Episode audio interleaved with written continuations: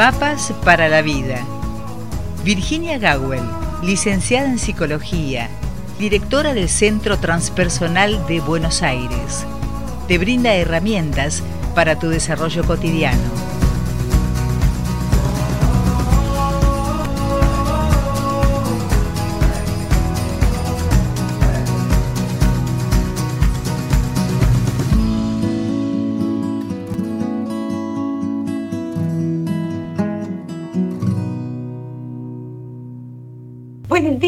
Rosita. Buen día, Virginia, ¿cómo estás? Muy bien, y eh, firmes ahí, los que estaban recién parece que se vuelven a sumar porque estamos reiniciando el video, así que bueno, luego quedará grabación, Rosita en el estudio de FM Nuestra y yo aquí donde estoy, eh, y les contaba que bueno, hoy es viernes, pero que vamos a volver eh, son distintas circunstancias que han puesto los días, pero vamos a volver pronto al horario de los martes a la mañana, a las 10.30 de Argentina. O sea que volveremos eh, a la normalidad. Volveremos a algo que se parezca a la normalidad. pero bueno, es lindo estar acá. Creo que muchos de ustedes se van a sentir identificados con la pregunta que hoy nos hace Ruth y otros van a identificar, decía también, pacientes, alumnos, quienes sean docentes, seres queridos, y identificar esto es muy importante porque es un drama silencioso. Y me gustaría llamarle, Rosita, a esta columna, el drama del escuchador. No parece un drama, porque no tenemos una persona llorando y, y, mesándose los cabellos. Tenemos otro cuadro, pero si lo podemos identificar, podemos ayudar a que esa persona tenga una vida más plena. La psicología transpersonal da como herramientas muchas, pero una de ellas es la autoobservación. Y a lo mejor los mapas para la vida son mapas para poder observarse a uno mismo en la vida cotidiana, en la vida laboral, en la vida familiar, en medio de la calle, donde sea. Así que Rosita, no sé si quieres agregar algo, si no vamos derecho, derechito a la pregunta. Voy a agregar algo, que hoy te estoy viendo. es muy bueno. Maravilloso. Te veo y te escucho. Maravilloso. Bueno, ahí estamos. Porque otras veces transmitíamos, pero Rosita no me veía. Un saludo para todos los que siguen a través de Instagram y lo que esperan la columna a través de Instagram y después, bueno, en diferido, como bien lo aclaraste. La inquietud de esta eh, mujer dice, queridas Virginia y Rosita, esta semana Virginia subió un TikTok sobre la compulsión a escuchar. Nunca la había pensado desde ese punto de vista. ¿Podrías, por favor, explicar un poquito más? Creo que en las mujeres de mi familia es una epidemia.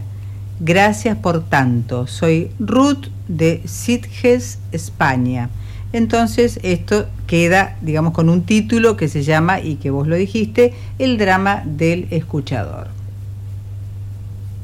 El drama del escuchador. Gracias, Ruth, por tu pregunta desde Sitges, que es un lugar que no conozco, pero sé que es hermoso. Hace referencia, Ruth, a un muy brevísimo video. Estamos tomando micro videos de conferencias que he dado y, los va seleccionando Euge, nuestra asistente de redes, y los vamos subtitulando, se están subiendo a TikTok, si no son muy largos se suben a Instagram. Así que bueno, de paso les cuento que si quieren encontrar material también los que usen TikTok, eh, me encuentran por mi nombre y apellido, estamos incipientes allí. Pero a eso refiere. Y allí yo describía, en este pedacito de una conferencia que di en Buenos Aires, eh, hablaba de las distintas compulsiones que tenemos y en general la compulsión parece ser un acto irrefrenable. Entonces uno ve algo dulce y tiene compulsión por los dulces, compulsión por las harinas. Y podemos tener compulsiones psicológicas, cualquier adicción, la ludopatía, la compulsión a ir, entrar y jugar dinero a, perder, digamos. Eh, la compulsión a opinar, la compulsión. Algo que salta y que no podemos refrenar. Y cuando hablé, esto que, nunca lo había pensado desde ese punto de vista, ¿podría tener una compulsión que no sea algo que salte, que se vuelve evidente? Hay compulsiones mentales, la compulsión a juzgar de inmediato al otro y no decirlo. Uno no se entera de que el otro tiene compulsión mental a juzgar, compulsión mental a criticar, pero hay una compulsión del comportamiento que habla por su pasividad, curiosamente, que es la compulsión a escuchar. Es decir, compulsión significa que la persona no puede hacer otra cosa. Eh, ya sabe que no debe comer ese chocolate que está allí, pero no puede evitarlo, por eso no lo compra, por eso no lo tiene en casa a lo mejor, porque sabe que si lo tiene lo come. Entonces vence la compulsión por omisión. Pero la compulsión a escuchar se manifiesta de un modo justamente silencioso, porque en la persona no se ve que esté, a diferencia de, por supuesto, de la compulsión a hablar, es decir, esta persona no deja hablar a nadie. Ay, Dios mío, ay, no, no me va a contar de la siguiente intervención quirúrgica que le hicieron, porque ya contó. En la compulsión a escuchar tiene que ver con un estilo de comunicación, un modo, una disposición.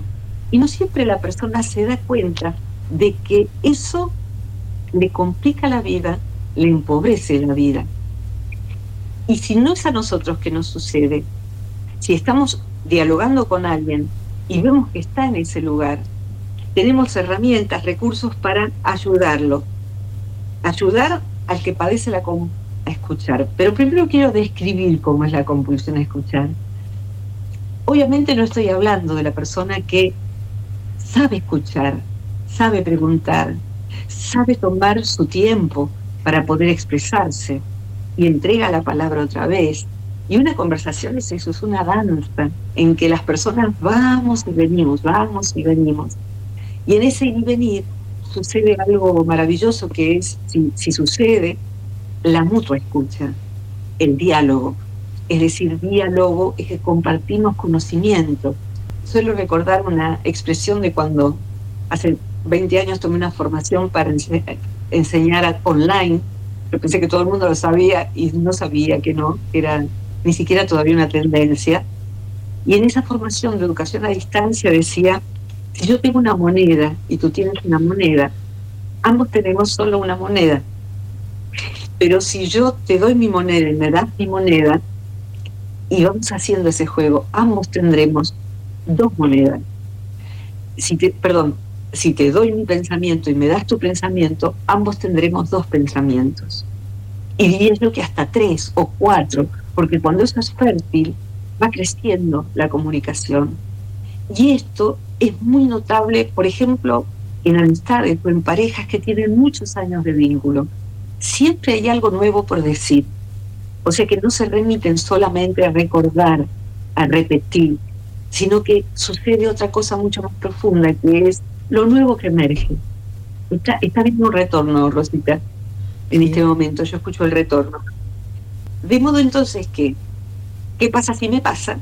¿Qué pasa si al otro le sucede? Mi alumno, mi paciente, un ser querido con quien estoy conversando, la compulsión a escuchar es una compulsión en donde la persona que la padece se refugia como si fuese ese su rol. Es distinto que esa sea nuestra profesión. A lo mejor alguien trabaja como psicoterapeuta y su trabajo es fundamentalmente escuchar, preguntar, volver a preguntar, volver a escuchar. Sin embargo, tengo que decir que haciendo docencia desde hace tantos años, prevengo al respecto de el terapeuta que solamente escucha y la actitud de ajá, ajá y anotar.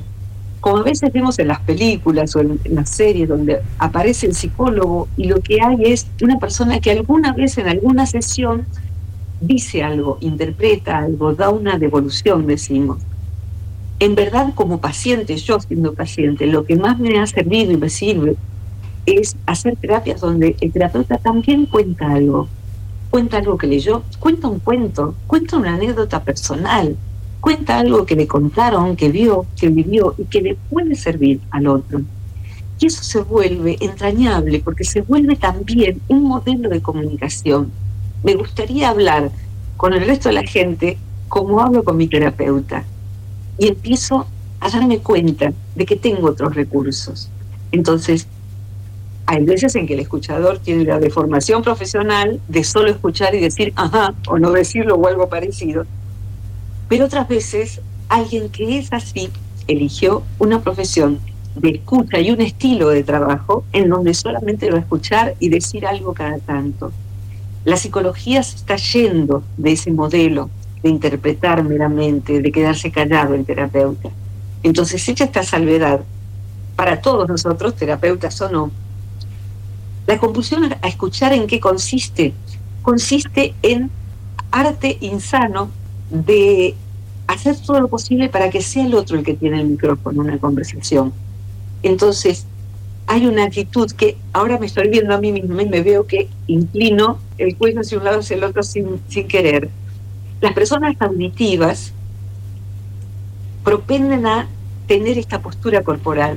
Entonces está así, hay una cabeza inclinada. O sea, aquí está el eje, en vez de ser más visuales o más senestésicos, kinestésicos, más corporales. La persona auditiva tiene un estilo en donde la cabeza se inclina de distintos modos y eso también nos da un indicio, autoobservarnos y ver si entramos en ese patrón. Esto lo describe la programación neurolingüística, entre algunas herramientas que me parece valiosas. Entonces, el escuchador compulsivo lo que hace es silenciarse parece que interactúa, pero no está interactuando. Es un modo de autoengaño. Posiblemente el otro se quede contento porque pudo expresarse. Qué persona interesante que es Ruth. Hace unas preguntas buenísimas. Yo no me había preguntado lo que Ruth me, preguntó en la conversación. Pero lo que a Ruth le está pasando es que cuando esa conversación terminó, estuvo ella sola, desaparecida por propio medio. O sea que muteó, hoy, en día que se usa esto los Zoom, mutear significa cerrar el micrófono. Se muteó a sí misma. Yo fui así, yo fui así como terapeuta, fui así como hija, fui así en todos los roles de mi vida. Y en cualquier conversación circunstancial de sala de espera o de tener sentada a alguien al lado en un viaje, mi talento era que el otro hablase y me di cuenta de que yo me defendía. Me defendía de contar mis propios dramas, mis propias historias. Me defendía de ser juzgada por el otro. Me defendía de mi inseguridad y ponerla bajo el tapete, sobre el tapete, valga el lapsus. Entonces, es un modo de defenderse, de claustrarse, de protegerse, pero Ruth lo describe como una epidemia de las mujeres de su familia posiblemente muchas personas que tienen esta dificultad en la compulsión a mutearse, existe una sobreadaptación. O sea que adaptarse es saludable. Recién estuvimos resolviendo problemas eh, tecnológicos. Entonces, bueno, nos fuimos adaptando a eso y vamos viendo, bueno, empezamos de nuevo, bueno, subimos una parte, bueno, subimos todo. Nos vamos adaptando y eso es parte de la inteligencia emocional. Pero sobreadaptarse nunca lo es uno termina, digamos, uno se adapta al frío del otro porque le gusta el aire acondicionado, pero no trae abrigo. Entonces, para no decir que tiene frío, empieza a cruzarse brazos y está escuchando, pero además está haciendo así, de pronto hace así, para, para que un brazo caliente al otro, en vez de decir, ¿podrá bajar un poquito el aire acondicionado? No puede hacer eso, no puede hacer eso. Entonces, lo que hace es generarse, observenme un momentito lo que no estén en, eh, eh, en Spotify, que es solo audio, y lo que encontramos es una persona que va a terminar con mucho dolor, porque estoy toda contracturada por adaptarme que al otro le gusta frío. Entonces, bueno, busquemos un 25 grados, un 28 grados, busquemos cómo estar un poco y un poco, encendemos y apagamos. Así como lo que acabo de decir, sería una conversación. Esa conversación permite que nos intercambiemos universos. Y eso es maravilloso. Si se puede conversar, es de lo más hermoso que hay en la vida, conversar. Pero hace falta que, las dos partes se expresen en el caso de que sean dos. Rosita, tengo cositas anotadas, pero te pido a vos, por favor. Sí, eh, eh, te iba a proponer esta mm, como contraposición. Muchas personas en un auditorio de cualquier índole, o sea que puede ser una conferencia, una obra de teatro, lo que fuere, ¿no? Versus personas dialogando, esto dicho, digamos, entre un signo de pregunta, ¿cómo pueden comprender eh, o cómo pueden comprenderse cuando solo uno tiene y sostiene su propia palabra sin permitir que el otro intervenga. Claro, cuando el escuchador ya, ya empieza a calentar los motores y empieza a decir, ah, yo quiero salir de esto que está hablando Virginia, no quiero, no quiero eso. Ahora ya está, ya me di cuenta, no quiero eso. Vamos a hablar de la persona que dice, no quiero más esto, ¿cómo se hace, Virginia? Rosita, ¿cómo se hace? Y después vamos a hablar de la persona que se da cuenta de que alguien que le importa está en esa trampa. ¿Cómo ayudarlo? Eh, eh, en la conversación, no estoy hablando de terapia necesariamente. En relación a lo primero, lo que hace falta es ir entrenando el volverse presente. Recién decía, la persona está desaparecida se ha autodesaparecido. Entonces, volvemos a aparecer y ocupar nuestro espacio en una conversación. Primero, si quieren, anoten. Si esto es como si fuera una clase, diría eso. Anoten, primero pondré una diapo. Se siente el cuerpo y la postura física. Yo existo y existo en un cuerpo y tengo necesidades, respirar, hidratarme, pero también tengo necesidades de comunicarme. Entonces, primero me doy existencia, la existencia empieza por sentir la silla, el cuerpo físico, si tengo frío o calor. El escuchador también con frecuencia hace esto que voy a describir para los que tienen audio solamente. Con frecuencia empezamos a ir hacia el otro, hacia abajo, y nos vamos agachando y nos vamos apoyando en nuestro regazo y terminamos deglutidos por la situación y desaparecimos otra vez. Entonces, cuando empiezo a entrenarme, me doy cuenta y lo que hago es estirarme, me pongo así, estiro un poquito los brazos, tomo un poquito de agua, existo, existo, pero no estoy volcándome y derrotándome al lado del otro, enfrente del otro, sino que puedo cambiar la postura, pero siempre lo mejor es la espalda derecha. Como se me dice en meditación, es una postura digna. ¿eh? Entonces, a medida que voy existiendo y me siento persona y no un desaparecida, una desaparecida, un ente, un fantasma, un espíritu, tengo un cuerpo, tengo cosas mías que me gustaría compartir. Entonces, a veces, simplemente en algún silencio respetuoso, si el otro se da cuenta de que estamos conversando, decimos, ¿sabes qué? A mí me pasa esto otro. Entonces, aprendemos a encontrar el silencio de la respiración del otro. Y en vez de hacerlo de siempre que hace el escuchador, ¿qué hace el escuchador en ese silencio? Una pregunta interesante. ¿Tus papás de dónde eran? Esto que decías de tu abuelo hace un ratito. O sea, escuchó todo, lo hiló, lo evanó y pregunta algo, ah, mi abuelo era extraordinario. Mi abuelo vino de tal lugar y trabajaba en esto y tenía un humo, y ahí habló del abuelo. Cuando vuelve a haber un silencio, en vez de decir, uy, qué distinto de los polacos, ustedes los tanos son tan expresivos, tan... y los polacos se meten para adentro, mis abuelos eran polacos por parte de padre y por parte de madre. Entonces uno dice, ah, sí, no sabía por parte de padre, mi abuela también había nacido por... Y uno empieza a conocerse recíprocamente. Entonces, cuidado, si uno es preguntador tiene que saber que el espacio en que una persona que no padece de esto lo llenaría con alguito propio, hace la pregunta. Entonces, interactuó. El otro se sintió encantado porque pregunta aquello que es copado, que es interesante. Sabe hacer preguntas, pero no nos tenemos que engañar. Tenemos que saber que seguimos desaparecidos en la pregunta o en un rol que a lo mejor allí no corresponde, que es, sol, es ser solamente escuchador, solamente escuchador. Cuando el escuchador, eh, perdón, el escuchador compulsivo empieza entonces, ahí ya vamos ganando. Tomo la, tomo la instancia y hago mi colaboración que no sea que el otro siga hablando. Entonces, lo que hago es, si el otro no para, suelo contar que mi mamá, que es muy conversadora y le gusta expresarse, sabe escuchar también. Y cuando tiene enfrente a alguien que habla y habla y habla, dice, espera, espera, ahora me toca a mí. O sea, no hace falta pelearse. Es simplemente eso. Ahora me toca a mí.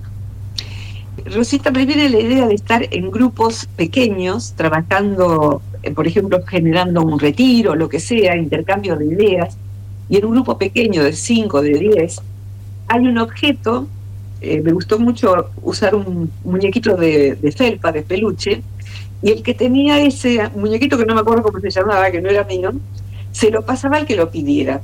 Y el que tenía eso tenía monopolio de la palabra. Pero se sabía que no podía estar con eso todo el tiempo porque el muñequito atestiguaba que estoy teniendo demasiado las manos. Eh, como se dice en Argentina, pasa el mate. pasa el mate, o sea, no se puede seguir hablando y tener el mate en la mano. Hay que devolverlo al cebador. Y esto implica tu parte de la conversación terminó. Así que das la última chupadita al mate y lo devolves. El mate es un sistema conversacional o permite un sistema conversacional interesante. Pero el que ceba ¿sabés qué consecuencias el escuchador? Yo cebo, yo cebo, dice. ¿Por qué? Porque no tengo que hablar. Entonces, no sé si querés decir algo sobre esto, Rosita. Sí, digamos que cuando uno eh, empieza a interiorizarse un poco en lo que significa, ¿no es cierto?, el esquema de la comunicación, sabemos que siempre hay muchos factores que impiden que entre dos personas exista un diálogo, dos o más personas, y que la otra persona, digamos el receptor, comprenda de qué se trata lo que quiere decirle el emisor. O sea, son diferentes cuestiones y muchas tienen que ver con cuestiones psicológicas, ¿no? Es decir, con factores psicológicos, a eso me refiero. Entonces vos podés estar tranquilamente frente a una persona haciendo como que escuchás y cuando terminó de hablar le preguntaste, eh, ¿me comprendiste?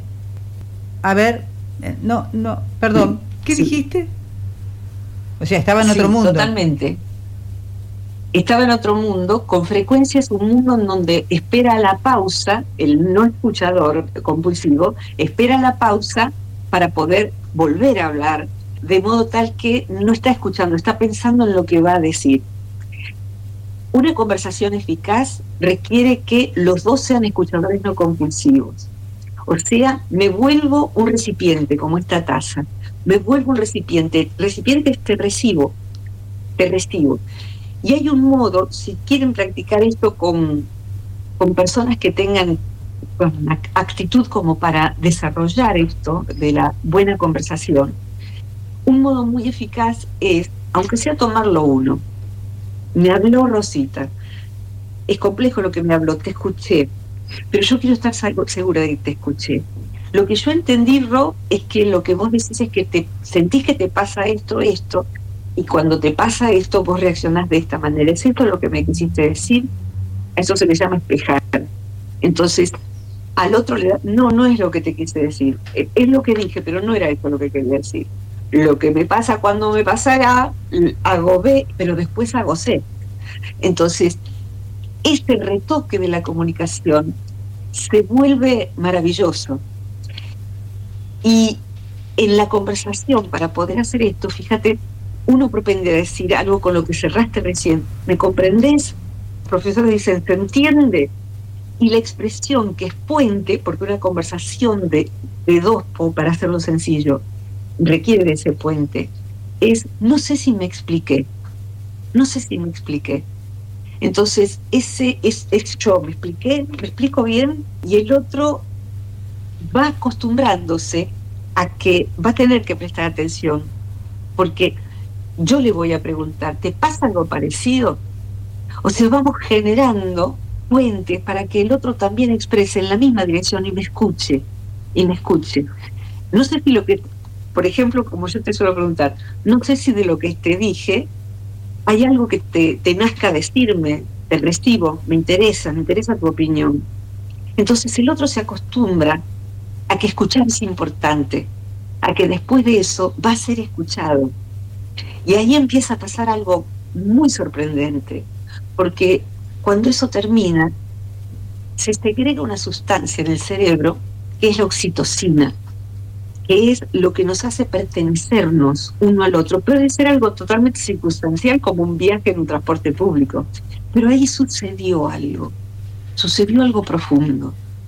Y otra sustancia que se segrega es serotonina, que es la neurohormona de la felicidad. No es la del placer meramente, sino que uno se siente pleno. Pero qué conversación más interesante. Y la siente el que antes escuchaba compulsivamente, y la siente también el otro, porque se tendió un puente, porque sucedió algo.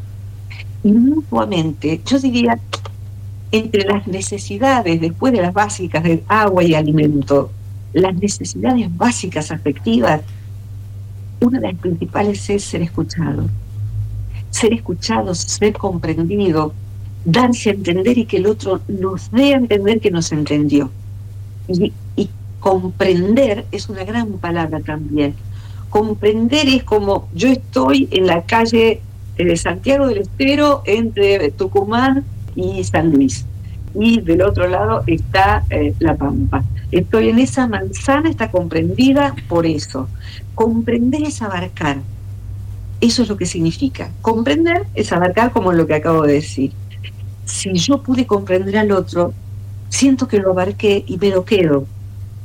Pero el que fue comprendido tiene una sensación tan hermosa. Entonces, ¿de dónde sabe que es comprendido? Por esta cosa de despejarnos quien tenga ganas de poner estas cosas en práctica, si la lleva a la vida cotidiana, inclusive a los roles que uno tenga laborales, poder preguntar al otro, ¿fui clara?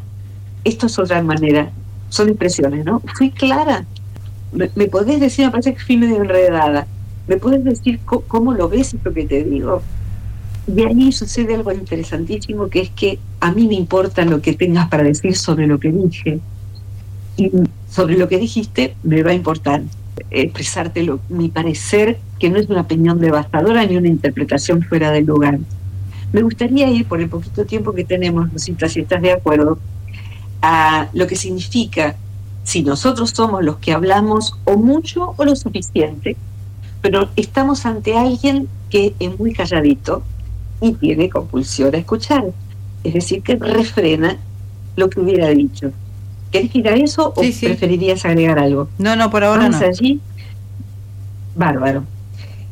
Cuando yo estoy ante alguien que no sabe expresarse, que no sabe que tiene permiso siquiera eso, la maravillosa, el maravilloso grafismo va a salir al revés, ¿no? A ver si puedo hacerlo al, revés. Este grafismo, sí, ahí está, ahí lo se ve. Este grafismo, para arriba y para abajo, en, español lo tenemos de los dos, eh, empieza y termina y nos permite darnos cuenta, este es el de inicio, ¿no es cierto? Es como que uno fuese el puntito, pero tiene un, un gancho, como si se hubiese sumergido algo y lo quiero encontrar, lo quiero sacar a la superficie. Imaginemos, no sé, que se nos cayó algo de valor, lo enganchamos y lo traemos a la superficie.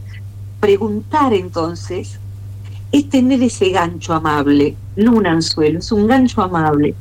Y cuando cierra la pregunta en el español, que en inglés y en otros idiomas solamente está este signo, seguimos estando ahí, somos el puntito, pero preguntamos hacia arriba, hacia lo alto, tratamos de tener inspiración, tratamos de tener algo que baje desde algo superior, si se quiere, inclusive de nuestra propia interioridad. Preguntar entonces puede significar algo que no sea la indiscreción. Me acordé ahora algunas preguntas que he visto en algunas entrevistas últimamente y algunas han sido muy indiscretas. La pregunta apropiada es la que no va a vulnerar la intimidad del otro. Entonces, al escuchador compulsivo, yo hago un alto y le pregunto, puede ser algo totalmente distinto de lo que veníamos conversando. ¿Qué te gustaba hacer cuando eras chica? por ejemplo, ¿no? ¿A quién no le gusta contar eso? ¿Recordar tus sueños?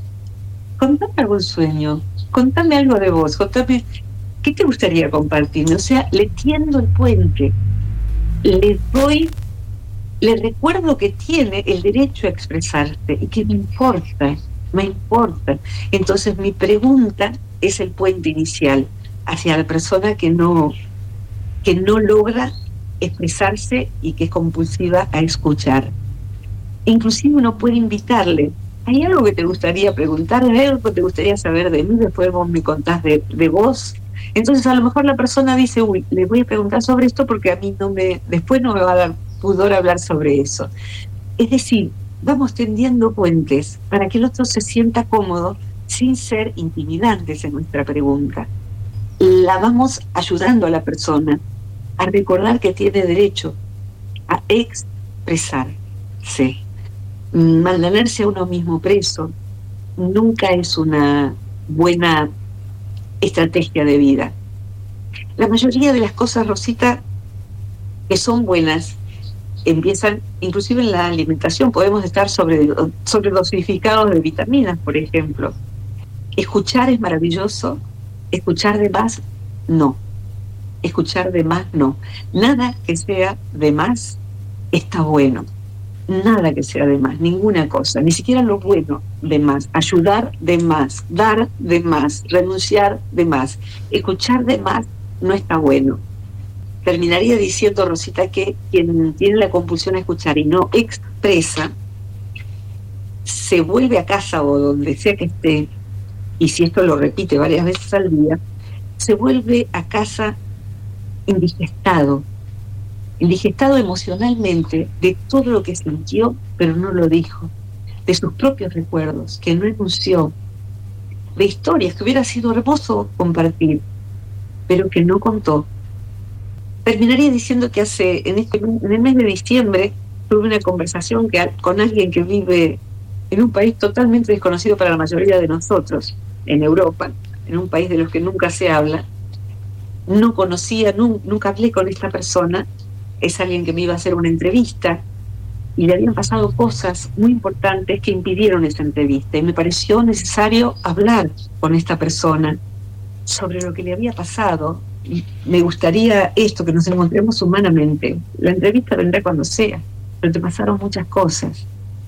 Y cuando me las contó, yo escuché, pregunté, pero me di cuenta porque me escuchaba. Ese es el otro punto. Te escucho y me escucho. Y me escuché que lo bueno era que yo dijera para que no quedara tan han descubierto que eso le había pasado a esta persona, ese sufrimiento, poder decirle que a mí me pasó algo similar y darle dos datos de mi vida muy dolorosos para mí. Pero a partir de ahí, e-, el otro cambió de postura. Dejó de contar algo que era embarazoso para sí y sintió que al otro le había pasado lo mismo y la otra era yo.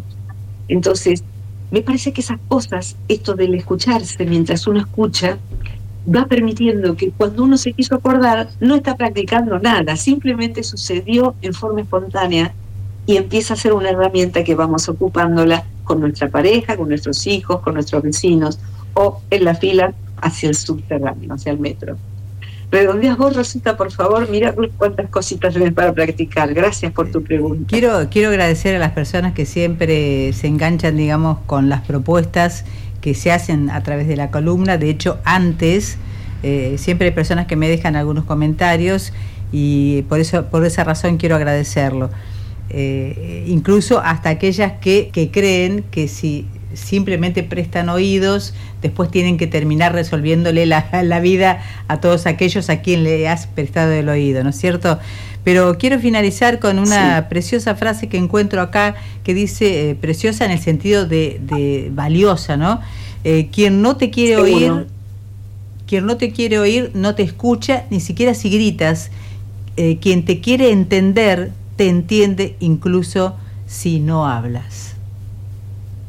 Maravilloso, maravilloso. Cuando, cuando la comunicación se produjo, leemos cuerpo, leemos tonos de voz, leemos miradas, leemos gestos, por supuesto. Y eso es parte importantísima de la comunicación. Poder darnos cuenta, inclusive escuchamos que hizo silencio el otro. O sea, que estaba desplegando algo, pero de pronto se detuvo. Y ese silencio yo no lo lleno con nada, porque a lo mejor el otro se emocionó, porque a lo mejor el otro perdió el hilo. Le doy ese silencio en vez de llenarlo yo. Es hermoso conversar con alguien de verdad, es hermoso ir encontrando el tema en común, es hermoso. Y me hiciste acordar que quien travese el drama del escuchador compulsivo siente que necesita, con frecuencia siente que necesita darle una solución al otro, ofrecerle un consejo, ofrecerle, no sé, conseguirle trabajo, conseguirle un pasaporte porque no puede sacar un pasaporte para ir a no sé dónde. Entonces, tengo un sobrino que trabaja en no sé dónde. No, escuchar es escuchar. Ofrecer consuelo, ni siquiera es eso. En estos días que pasaron algunas cosas difíciles para resolver en, en mi vida personal, un amigo me ofreció ideas y consuelo y un video de personas que habían superado grandes dificultades y y la verdad, yo me da cuenta y se lo dije, que me sirvió mucho más lo que me dijo otra amiga que dijo, pero qué barbaridad, no hay vacaciones en que vos puedas descansar. Lo siento, qué porquería, otra vez con cosas para resolver en vez de descansar. Y eso simple, que no fue un consuelo, que no fue el video de alguien que ha superado el drama de no sé qué, que fue simplemente lo espontáneo, cuánto precisamos que el otro nos valide simplemente, sin aspirar ella a resolverme nada, por ejemplo. Entonces, saber escuchar también es eso, y el drama del, del escuchador compulsivo va a significar, si quieren trabajarlo, retener, reemplazar el consejo y todo esto de lo que estaba recién mencionando, sobre lo que estaba mencionando, por expresarse uno expresarse uno y ver si el otro nos da espacio. Y si el otro no nos escucha y no nos da espacio, esto que decías, la frase que compartiste, a lo mejor nos quedamos siendo meramente escuchantes o nos vamos yendo, chau chau, de ese vínculo. Gracias, Rosita. No, gracias, a, vos, Virginia. están aquí, eh. los ciento y pico que están aquí los que escuchen eh, esto en diferido, eh, por favor, compartan la situación personal, si les sirvió algo en particular de esto, lo que les pasa practicando, sea en TikTok, bueno, esto no se sube en TikTok, se sube a YouTube, ahora queda subido en Instagram en un ratito nomás. Eh, de paso recordarles también que los que quieran ir proponiendo algún tema en particular es más 549 2323 52 64 97. Y brevedad brevedad, por favor, y por escrito. Les cuento a todos que, eh, más allá de todo esto, estamos preparando el ciclo lectivo de, del 2024, así que prontito en la página del Centro Transpersonal de Buenos Aires va a estar compartida la información, no solo para quienes sean psicólogos, hay actividades que son para cualquier persona que quiera este tipo de herramientas para la vida cotidiana o para cualquier profesión a la que se dediquen. Así que bueno, siempre serán bienvenidos y por hoy, gracias Mario Luis Gawel que edita el sonido para Spotify. Ahí están todas las columnas, todas todísimas, y Dante Rodríguez Ragacini que los sube a, YouTube. Les dejo un abrazo grandísimo. Rosita, te quiero. Hasta la próxima. Yo también, hasta la próxima. Gracias. A vos, Virginia. Hasta la próxima. Chau, chau. Charlábamos entonces con Virginia Gawel a través de, esta, de este contacto por Instagram que también salió al aire por FM Nuestra, tu radio, nuestra radio, con esta temática propuesta por Ruth desde España, que es, bueno, el escuchador compulsivo. ¿eh? Increíble, ¿no? Escuchador compulsivo, lo tenía por acá, no quiero que quede afuera justamente el título de la columna del día de hoy, que ya está llegando a su final. Y el título era El drama del escuchador. Bueno, si sabrán muchos, ¿no? Lo que significa el drama del escuchador. Así llegamos entonces al final. Por hoy, excepcionalmente otra vez un día viernes de Mapas para la Vida. Muchas gracias a la licenciada en psicología Virginia Gowell.